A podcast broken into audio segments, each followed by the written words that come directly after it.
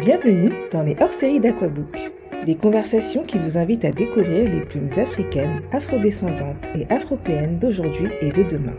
Connus ou non, écrivains en herbe confirmés, ces talents ont accepté de m'ouvrir les portes de leur univers. Auteurs de romans, BD, essais, revues ou magazines, en auto-édition ou en maison d'édition, pour un livre ou plus si affinité, ces hommes et femmes qui ont parfois fait de leur passion un métier nous dévoilent les coulisses de leur travail et leur cheminement dans le milieu si particulier de l'édition. La poésie, réservée à une élite Pas si sûr. C'est en tout cas ce que démontre Mauna avec son premier recueil Au-delà de nos mots. Un petit bijou littéraire et graphique mêlant poésie et illustration, pensé et réalisé de A à Z, ou presque, par Mauna. Dans cet épisode, elle revient sur ce projet un peu fou, sur son choix de l'auto-édition et ce qu'il implique, et sur son envie de dévoiler l'envers du décor de la création à toutes celles et ceux pour qui écrire est une passion. Bonne écoute Hello Mauna Merci d'avoir accepté de, participer au podcast. Est-ce que tu peux te présenter? Yes, euh, merci à toi de, me l'avoir proposé également. Je, suis auteur euh, au sens où j'ai auto-édité un, recueil de poésie illustrée en fin 2020, juste un peu avant les fêtes euh, de fin d'année. Et à côté de ça, j'ai une formation en marketing digital et je suis consultante en parallèle de ça. Et aujourd'hui, je, monte un peu mon, entreprise autour de, de l'écriture et euh, du marketing digital. Ok, donc à la base, euh, ta formation c'est marketing digital, mais tu écris aujourd'hui et ton projet c'est de combiner les deux activités.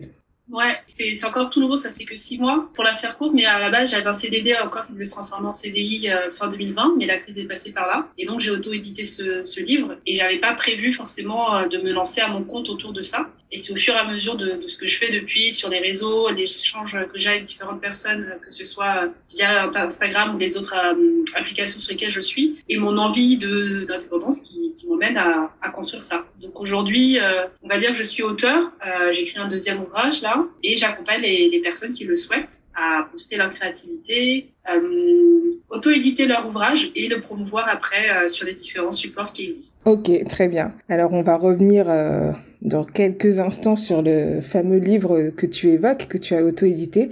Mais est-ce qu'on peut revenir avant sur euh, toi, ton parcours et notamment ton rapport à l'écriture? Parce que sur, euh, sur ta biographie, j'ai pu lire que tu as reçu en cadeau une machine à écrire à 6 ans.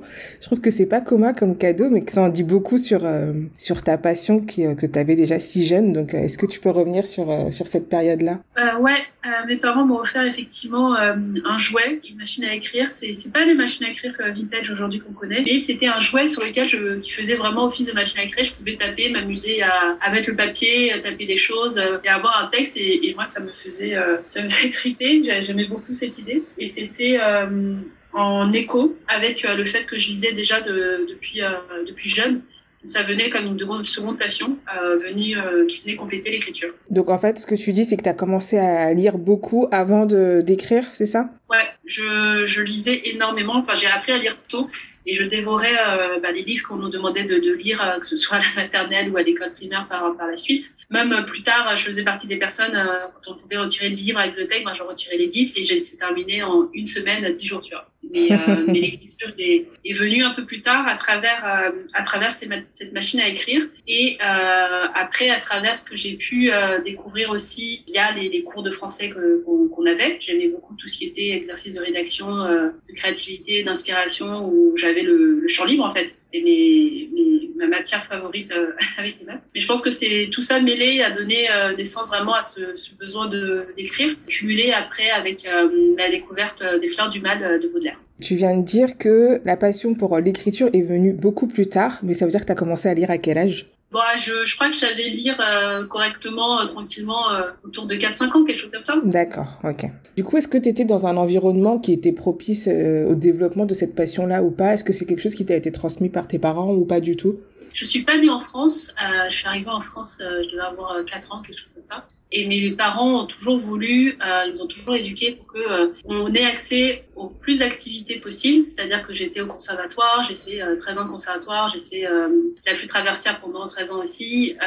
j'ai fait beaucoup d'activités sportives et culturelles. Et, et, mes parents voulaient vraiment qu'on ait la possibilité de toucher à énormément de choses. Et ils nous ont éduqués avec cette logique de bon bah surtout moi en tant que femme noire, euh, je devrais me battre trois fois plus que les autres, à la fois pour exister, pour réussir et pour prendre place. Et, et je pense que euh, cette recherche de l'excellence, ça passait donc forcément aussi par euh, savoir lire et écrire, parce que j'ai pas appris seule, j'ai appris grâce à grâce à ma mère, et ça participait à ça, c'est-à-dire dès le départ euh, être un peu en avance sur tout, euh, sur ce, ce, genre de choses qu'on apprend du coup à l'école, pouvoir l'apprendre déjà un peu à la maison. C'était plus dans cette optique de me donner des outils pour me démarquer et me permettre d'avancer plus rapidement que dans une logique d'augmenter ma, ma, richesse culturelle. Et finalement, euh, ça, ça a apporté d'autres fruits que ceux qu'ils avaient en tête, mais ça a eu quand même un résultat euh, positif. Quoi. Effectivement, c'est pas ce à quoi ils pensaient, mais bon. et du coup, tu es né où? Tu es de quelle origine? Je suis née donc en Côte d'Ivoire, mais mes parents sont, sont béninois. Et j'ai peu de rapport avec l'Afrique, mais c'est en cours de, de changement. Ok, euh, bah on va entrer tout de suite dans le vif du sujet et parler de ce qui nous réunit toutes les deux aujourd'hui, donc ton recueil de poèmes au-delà de nos mots. Première question, pourquoi déjà avoir choisi la, poésie comme moyen d'expression privilégié?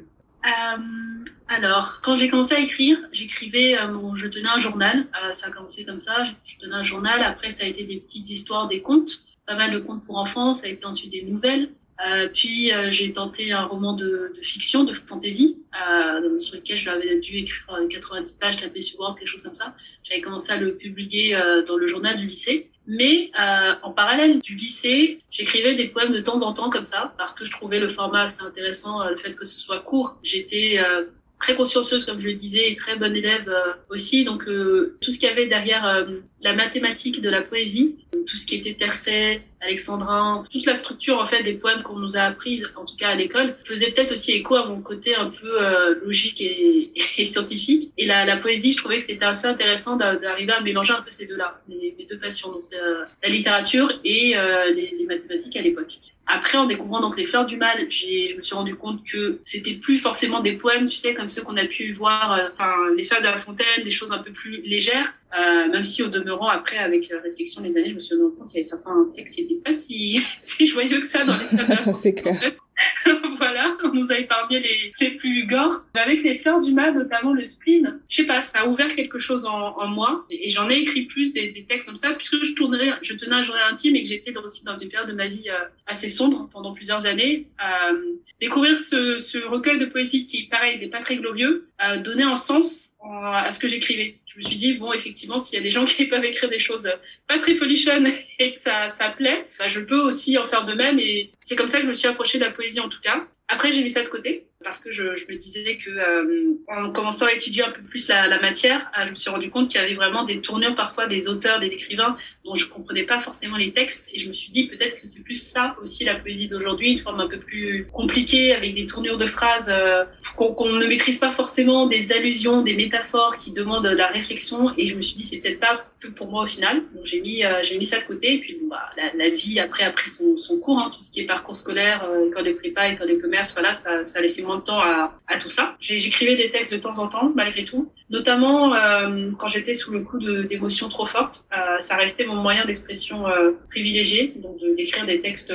plus ou moins longs, plus en cours, et tout en aussi en maintenant un peu tout ce qui était écriture automatique. Donc écrire vraiment sous le coup des émotions, parfois de manière régulière, donc avec un temps euh, adapté pour, parfois de manière vraiment plus euh, ben, sporadique, parce que euh, la vie est, aussi faite comme ça. Et la deuxième chose qui m'a poussé à, à, pousser à écrire ce recueil, c'est en découvrant les, les ouvrages de Rupicourt. D'abord euh, Lait et miel en premier, et puis après son deuxième ouvrage aujourd'hui aussi son troisième. Et là, je me suis rendu compte deuxième, enfin, deuxième euh, électrochoc que, bah, encore une fois, l'expression de ces émotions, qu'elles soient bonnes ou moins bonnes, et le fait aussi d'avoir une poésie un peu moins alambiquée que celle classique qu'on connaît euh, dans la littérature française, m'ont montré qu'on pouvait aussi écrire des textes différents. Et, euh, après, je me suis rendu compte qu'il y avait des gens qui faisaient déjà ça depuis un bon moment sur Instagram ou via d'autres ouvrages. Et, euh, le troisième axe, c'est la découverte après via la, littérature afro-descendante. Euh, ça fait peut-être maintenant deux ans, trois ans que je, lis euh, d'ouvrages euh,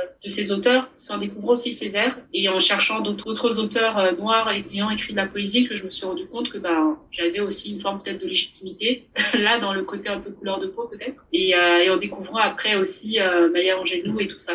Donc c'est en découvrant d'autres auteurs qui étaient là bien avant moi ou des auteurs plus récents de ma génération que je me suis dit que ce que j'écrivais pouvait peut-être avoir sa place également. Donc la combinaison de, de trois facteurs qui t'a permis toi de, de te lancer avec cette idée aussi que la poésie finalement est beaucoup plus libre que l'image qu'on a d'elle euh, à l'origine et que euh, ce que tu avais à dire, euh, peu importe que comme tu dis les émotions soient positives ou négatives, euh, avait sa place. C'est ça, parce qu'aujourd'hui dès que c'est un peu aussi la difficulté que j'ai avec mon livre. Pour, pour, en faire la promotion pour le vendre, c'est que lorsque tu dis poésie aux gens, bah, tout de suite on pense bah, à ce qu'on a vu à l'école. Quoi. Mmh, tout à fait. Voilà. Et du coup, ça, ça effraie, ça intéresse pas forcément. On se dit, ah, ça va être compliqué, j'ai pas, je suis pas artiste, je peux pas comprendre ce genre de choses. Alors que la poésie moderne, justement, elle sort de ça. Et je trouve que, euh, elle est accessible à toutes et à tous. Et c'est ça que j'essaye aussi de, promouvoir à travers euh, cet ouvrage-là. De donner la, enfin, peut-être aussi l'opportunité à des personnes qui, écrivent de se rendre compte que, bah, oui, la poésie aujourd'hui a plusieurs formes, à la fois classique, mais à la fois moderne et, et contemporaine. Exactement, et c'est ce qu'on retrouve euh, vraiment dans ton recueil, donc qui est euh, composé de cinq parties. Donc amour, solitude, estime de soi, peur et douleur, et résilience et espoir, qui est construit en fait comme une comme une histoire, hein, avec différents chapitres. Moi, ça m'a beaucoup plu parce que du coup on sort euh, justement de ce cadre un peu plus euh, classique de, de la poésie, comme tu disais, qui peut un peu nous euh, créer une distance avec les gens qui ont été traumatisés par euh, Baudelaire, Verlaine et compagnie. Donc ça, ça c'est déjà une première approche qui, qui permet aux gens de, de se connecter. Et puis il y a aussi les sujets que, que tu abordes euh, au-delà de la façon dont a, été construit le, recueil, parce que tu parles de beaucoup de choses, tu parles d'amour, de racisme, d'estime de soi, de confiance en soi, de résilience. On voit vraiment une évolution Enfin, en tout cas, moi, je l'ai, lu comme ça. Au début, tu parles beaucoup de, de souffrance, de, de, remise en question, besoin en fait de, de partager la douleur que euh, tu as pu euh, ressentir euh, à une période de ta vie, parce que les épreuves que tu as traversées t'ont permis d'apprendre. tu partages tes enseignements, tes enseignements qui qui finalement portent leurs fruits parce que ça te ça te renforce et tu comprends plus de choses sur toi et à la fin on a vraiment euh, cette envie de, de, se battre pour toi-même en priorité euh, et de se battre tout court qui est de plus en plus présente et jusqu'à ce que tu prennes ton envol. Donc enfin moi j'ai vraiment compris euh, ça comme ça. Et je trouve que c'est des thématiques qui sont dans un contexte comme le nôtre et notamment de confinement parleront à pas mal de personnes. Donc du coup ma question c'est est-ce que c'est autobiographique ou pas du tout et, et quand est-ce que tu as commencé à écrire en fait euh, tous ces textes? Alors, les, ma réponse va répondre aux deux parties. Les, textes, j'ai commencé à les écrire certains quand j'étais au collège justement. Il y en a d'autres que j'ai écrits euh, tout au long de ma vie. Il y en a que j'ai écrit à partir de mai, quand, mai 2020, quand j'ai ouvert mon, compte Instagram. Et après, j'en ai écrit d'autres aussi qui sont dans ce recueil euh, une semaine avant de le finaliser peut-être écrit euh, 20% ou 30% des textes dans le recueil une semaine euh, juste avant de tout terminer. Et en fait, dis ça pourquoi? Parce que euh, sur mon compte Instagram, j'avais un jeu de temps en temps avec mes abonnés. Je leur demandais de me donner un mot euh, ou un thème et euh, j'allais en faire un poème. Et certains de, de ceux que j'ai écrits se retrouvent aussi dans, dans l'ouvrage. Même si, du coup, ce sont des mots qu'on me donne ou des thématiques qui sont pas forcément liées à mon quotidien ou à moi, in fine, euh, parce que j'exprime et par les retours que j'ai pu avoir des personnes, euh, soit qui avaient donné ce mot, soit qui découvraient les textes, c'est que ça faisait écho aussi à leurs propres, euh, propres émotions. Donc, il y a une part d'inspiration de ma vie après, il y a certains textes, euh, même s'ils sont effectivement puisés dans des choses que j'ai pu vivre, in fine, sont des choses que finalement on vit tout un chacun. Simplement, j'ai mis des mots sur des, faits, euh, des étapes de, de nos vies dans lesquelles nous sommes tous ou toutes malheureusement passés. Ok, donc ce que tu dis, pour être sûr de bien comprendre, c'est qu'il y a 90% d'inspiration, en tout cas une partie plus ou moins euh, euh, autobiographique, et le reste, c'est vraiment le fruit de tes échanges avec tes abonnés, c'est ça?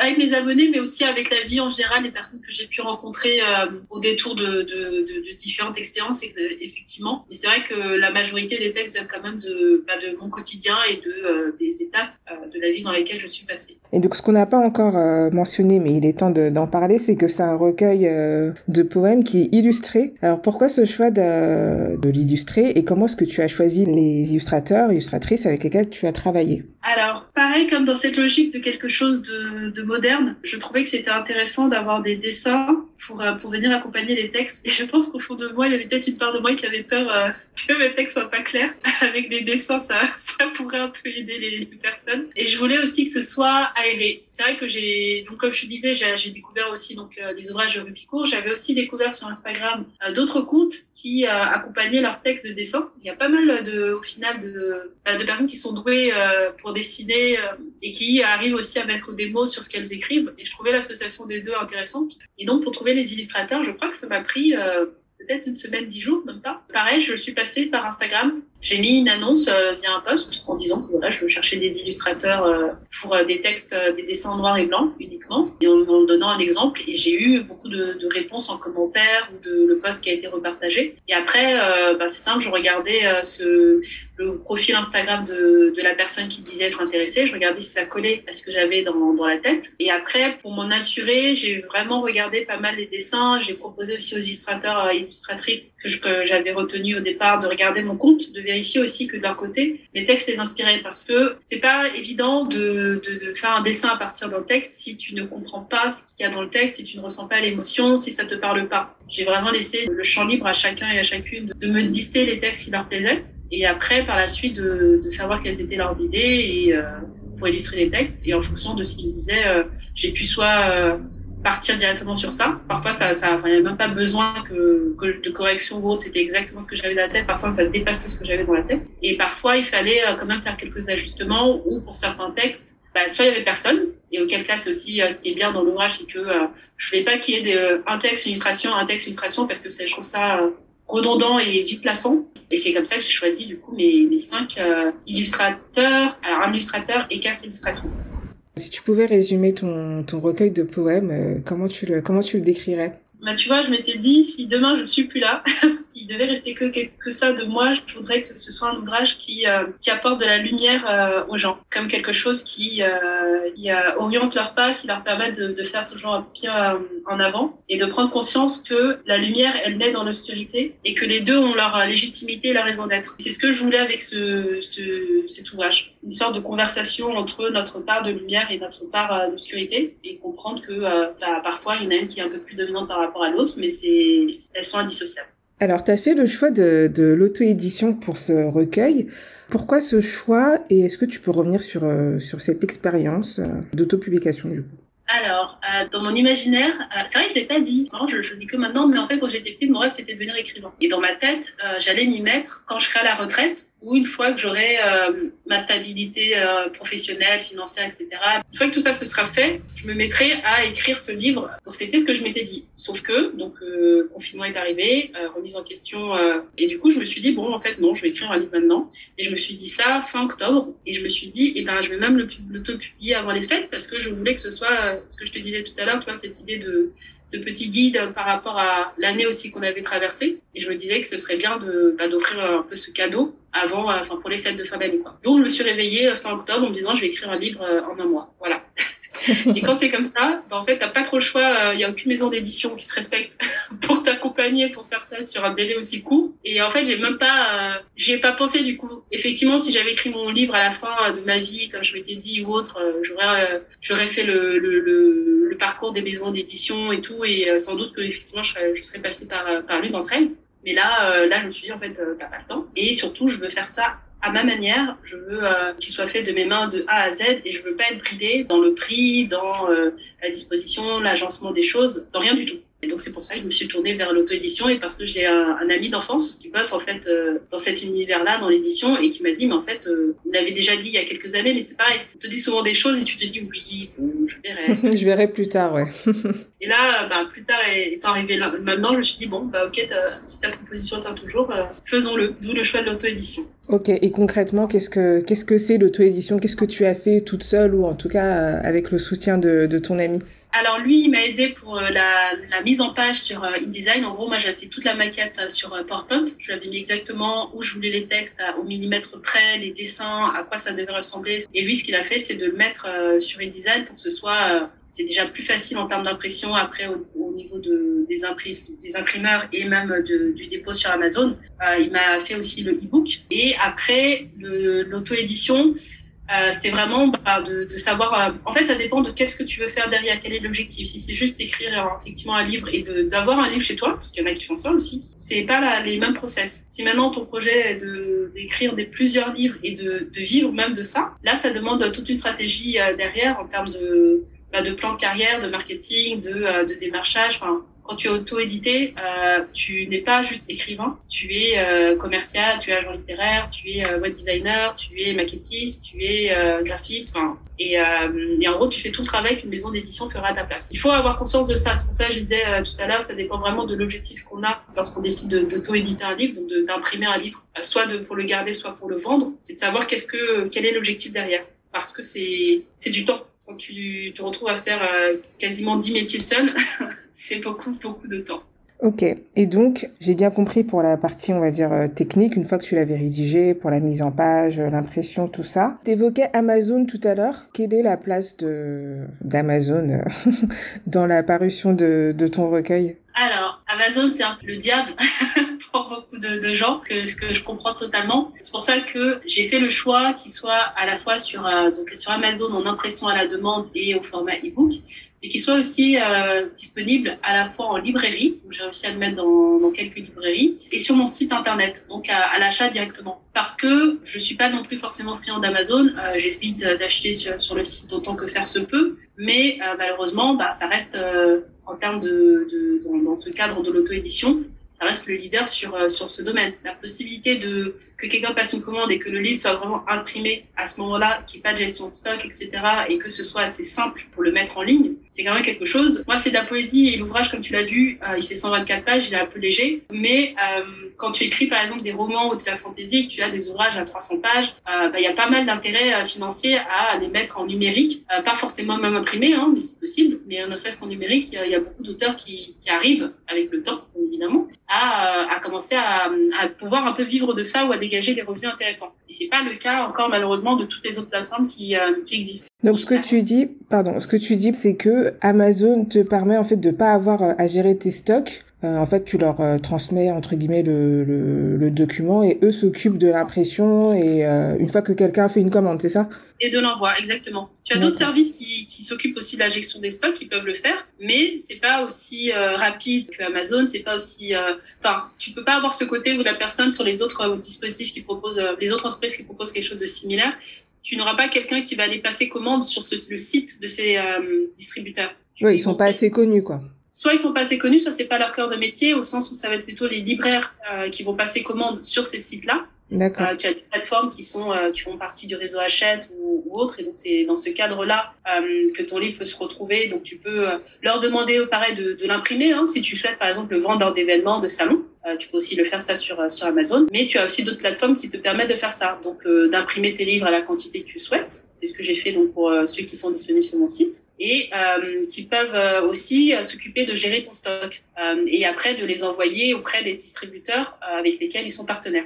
Donc c'est vrai sur ça je disais encore une fois ça dépend de la stratégie que tu as derrière, du budget que tu es prêt à mettre aussi dedans et des ambitions que tu as par rapport à, ton et tes ouvrages qui font que tu vas choisir quel réseau de distribution sera le plus adapté à tes besoins. Ok. Et en termes de, de budget, c'est quoi les différences de coûts justement entre ces différentes plateformes? C'est très difficile de mettre un prix parce que ça dépend vraiment de, de chaque livre. Tu vois, sur Amazon, tu peux très facilement, euh, il y a un outil euh, qui est ouvert au public sur lequel tu peux remplir euh, les critères de ton livre, à savoir le nombre de pages, s'il est en noir et blanc ou pas, s'il y a des illustrations, etc. ou pas. Et il te donne concrètement un coût estimé de combien tu vas gagner. Mais ça, ça dépend encore une fois de la quantité de tes pages. Plus tu as de pages imprimées, plus le, le coût augmente. Sachant mmh. qu'ils ont aussi des frais fixes derrière, qui sont des frais incompressibles. Tu sais pas ce que c'est, mais ils sont là. Et après, tu as encore une autre couche de frais, je sais plus à quoi c'est lié, euh, qui font que tout ça, tu le déduis de ton livre. Et je sais qu'il y avait des personnes qui, euh, je, je, vais donner un cadre un peu plus large, tu vois, pour euh, un livre qui faisait 250 pages, quelque chose comme ça, en noir et blanc avec une couverture illustrée. ça leur revenait de passer par par un, un, imprimeur à quelque chose comme 2 euros de marge ou 3 euros de marge sur leur livre pour un coût, un livre qui était à 12 euros, tu vois, par exemple. Mm -hmm. Et sur Amazon, bah, c'est un peu moindre en fonction de de la qualité aussi de papier. Il y a énormément de critères. C'est vrai que je peux pas donner un chiffre brut comme ça, mais tout se joue sur euh, la taille, euh, le format, la, le papier, le nombre de pages, si tu veux qu'il soit pelliculé ou pas, la couverture, enfin bref. Tu peux très bien faire un livre pas très cher, mais du coup tu vas peut-être t'asseoir sur certains critères. Comme tu peux faire un livre, euh, si tu, tu si tu veux faire un livre par exemple de famille et que tu veux ouvrir ça, vous êtes une famille de 150 personnes et ça repart de l'histoire, là tu vas vouloir peut-être faire un livre un peu plus premium. Et là, il y aura des critères à prendre en compte comme la couverture, la qualité du papier, s'il est recyclé ou pas, enfin bref il y a énormément de choses. Donc, euh, dans tous les cas, ce qu'il faut retenir, c'est que on se fait, euh, en tant qu'auteur auto-édité, normalement plus d'argent, si on fait bien ses calculs, que euh, passer par une maison de vie. Ok. Donc là, on a évoqué toute la partie euh, jusqu'à la publication. Comment ça se passe ensuite pour la diffusion? Parce que tu disais tout à l'heure que tu passais par Amazon et que tu avais aussi démarché quelques, quelques librairies. Euh, première question, comment ça se passe du coup pour le démarchage euh, de ces librairies-là?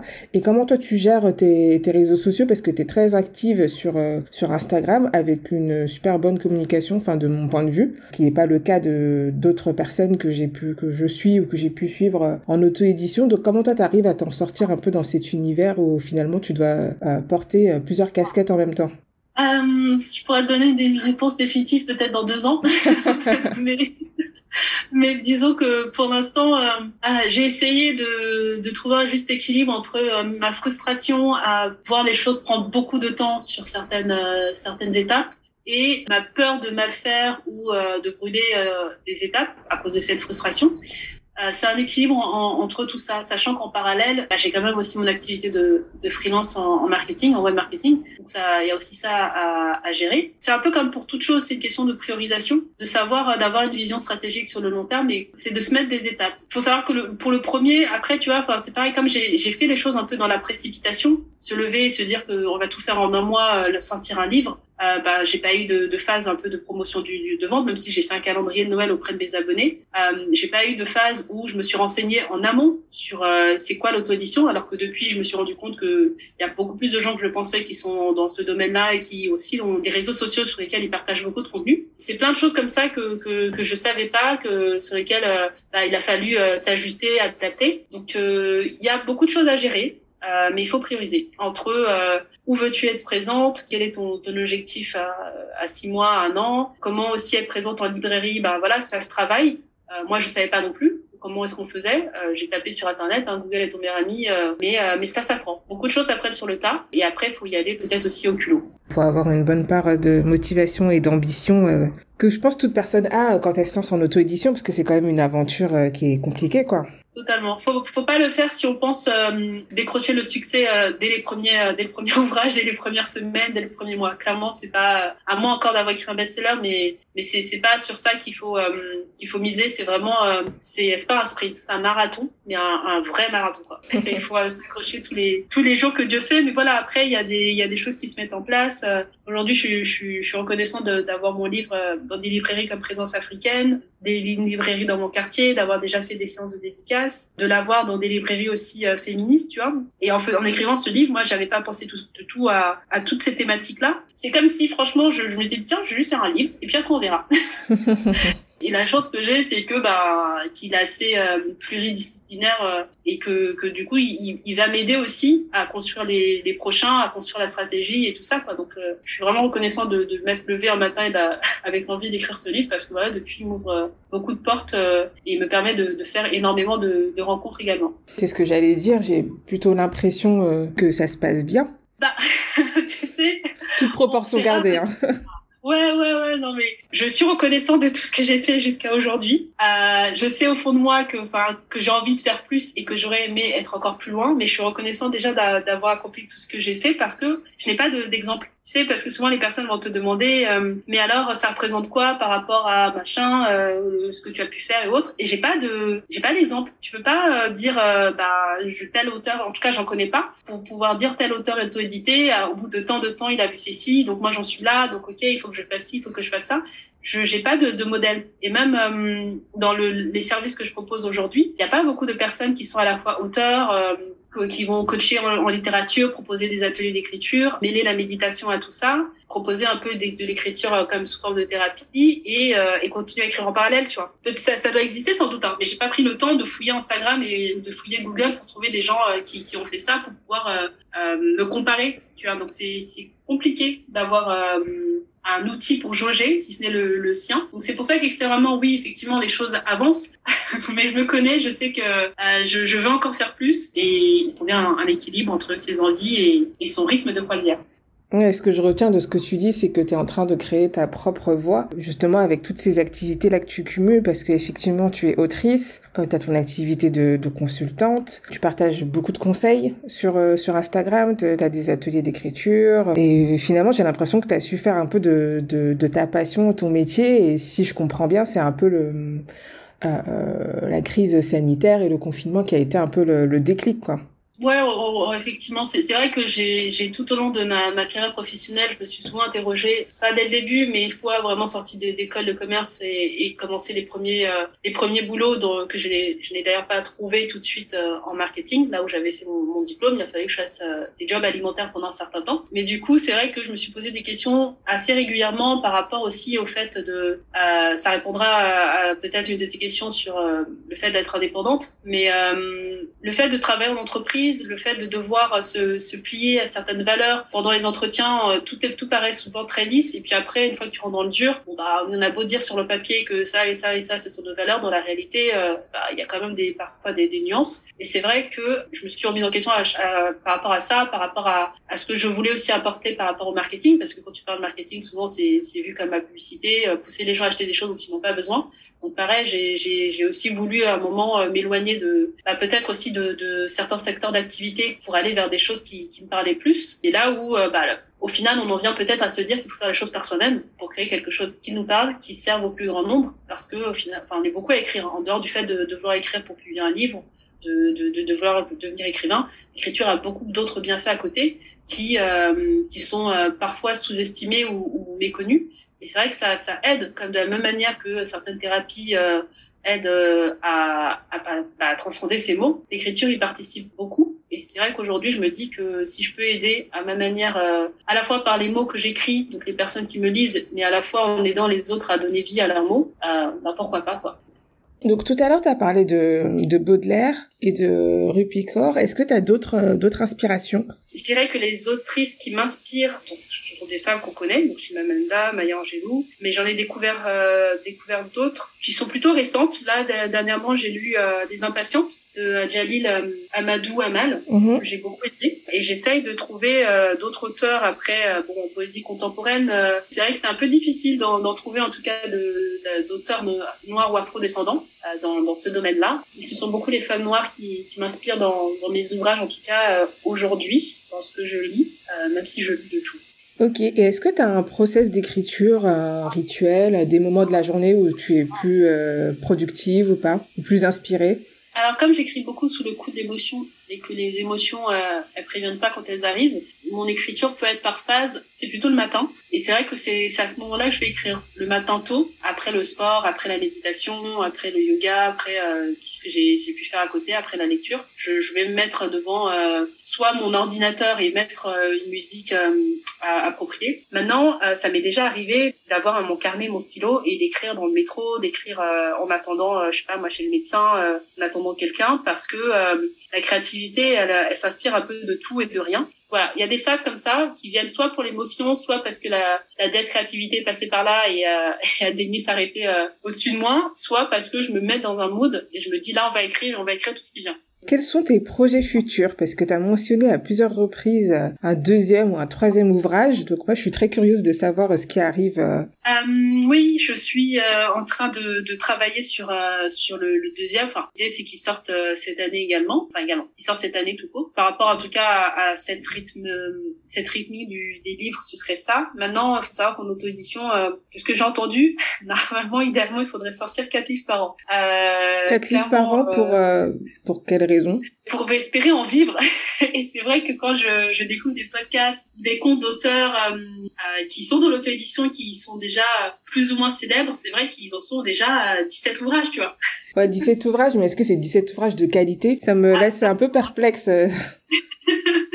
Voilà, donc euh, moi je me suis dit, je vais déjà en faire un par an, on sera bien content et euh, on va les, les, peaufiner. Donc voilà, l'idée euh, c'est de sortir un livre avant la fin de l'année. Après, c'est de concrétiser un peu plus toute cette activité autour du soloprenariat, d'auteurprenariat, d'apporter un peu plus de, de, matière à tout ça, de travailler, peut-être de certifier aussi dans la méditation parce que c'est un aspect qu'on oublie, mais ça, ça participe à booster la, la créativité et c'est vrai que les personnes qui participent à mes ateliers d'écriture s'en rendent pas compte, mais c'est ce que je fais un peu en amont des séances qu'on fait. Donc voilà, il y a pas mal de choses à, à travailler. Donc euh, je dirais que voilà, principalement construire toute cette activité, lancer un podcast, dans cette idée de d'expliquer, de raconter comment j'ai sorti mon premier, mais aussi comment je vais sortir des autres. Je me dis que ça peut peut-être intéresser des personnes euh, d'avoir ces informations-là et sous un format de, de podcast plutôt court, mais euh, assez régulier. Et je trouve ça plus agréable que peut-être lire euh, sur mon blog tout un texte euh, en fonction des différents angles que j'ai envie d'aborder. Pas mal de pas mal de projets à venir et ouais l'idée du podcast euh, c'est chouette parce que ça permet aux gens d'avoir l'envers du décor et de créer aussi une connexion avec toi quoi. C'est ça. Peut-être que ça peut aider, peut-être que ça peut aussi me même si ça ça va peut-être pas aider en tout cas je je les vois à travers euh, ce que j'ai pu faire sur euh, sur l'application Clubhouse depuis euh, mi-février, tenir des rooms sur l'écriture, de parler d'auto-édition, de rencontrer aussi d'autres auteurs, simplement de répondre à des questions. je me rends compte qu'il y a il y a vraiment beaucoup de gens qui qui se lancent dedans et qui ont besoin de de, réponses. Je me dis ça peut aider et moi-même me nourrir aussi, créer des, liens, des partenariats, des échanges, pourquoi pas. Bah, tu me fais une parfaite transition avec la prochaine question qui est donc euh, quel conseil tu donnerais euh, aux écrivains en herbe, donc ceux qui veulent se faire publier ou ceux qui aiment tout simplement écrire et qui, qui participent justement à tes ateliers d'écriture? Parce que ça c'est vrai que c'est un aspect de ton activité que j'ai beaucoup apprécié, c'est que tu es vraiment dans le partage en fait, que ce soit euh, sur ton compte Instagram, bon moi je suis pas sur Clubhouse encore, mais j'ai vu que tu étais très très active sur la plateforme et ouais quel, quel, est le conseil, le premier conseil que tu que tu leur donnes? Dirais de, de juste d'écrire et de, de savoir pourquoi et pour qui ils écrivent. Parce qu'encore une fois, si on a pour ambition de, de devenir écrivain, ça demande une régularité, une, une introspection, confiance aussi en soi, ça demande de sortir un peu de, sa zone de, de, confort. Et je dirais que euh, aussi de, de la patience. Parce que c'est, encore une fois, c'est peut-être pas le premier livre, c'est peut-être pas le deuxième, c'est peut-être pas le dixième même. Mais euh, si on écrit par plaisir, peut aller loin, on peut tenir la distance si on écrit pour être célèbre, ça risque d'être un peu plus compliqué. Un conseil qu'on peut appliquer aussi à d'autres euh, d'autres activités, je pense que c'est pareil quand tu fais des métiers un peu euh, artistiques. Il faut avoir les, les, les bonnes motivations euh, derrière quoi. Et le, le succès, c'est pas forcément la meilleure. c'est exactement ça. C'est aussi pour ça que j'ai pris ce temps de, de, publier régulièrement sur Instagram et de partager et de voir comment est-ce que je me, je me sentais en faisant ça parce que euh, comme euh, comme tu l'as dit, euh, il faut que ce soit une passion quoi, ou en tout cas faut qu'on prenne plaisir à le faire parce que sinon on tient pas. Et t'as pas du tout l'ambition de passer par des maisons d'édition traditionnelles. Tu voudrais rester en auto-édition. Je sais pas, c'est vrai que euh, on m'a posé la question et, euh, j'avais découvert euh, justement sur le groupe Clubhouse que euh, il y avait des auteurs qui faisaient les deux. je me ferme pas la porte, mais disons que il faut vraiment que j'ai ma marge de liberté sur sur l'ouvrage mmh. parce que j'ai j'ai aucune envie qu'on m'impose le format, la, la, mise en page, etc. Donc si j'ai la liberté sur sur mon ouvrage et sur sa diffusion et sa bah, la, manière de communiquer autour de, de celui-là, pourquoi pas. Mais je je me ferme pas la porte. Ok. Est-ce que tu as un livre coup de cœur écrit par un auteur ou une autrice afro à recommander? Ouais, comme je disais tout à l'heure, enfin tous les livres de, de Chimamanda Ngozi Adichie, tous ceux de Maya Angelou, et pour des choses peut-être un peu plus euh, contemporaines ou plus récentes. Franchement, les impatientes, euh, il est vraiment, il est vraiment pas mal. Et j'ai lu aussi Femme, fille, autre, qui est vraiment sympa également. Je pense qu'il y a matière à faire.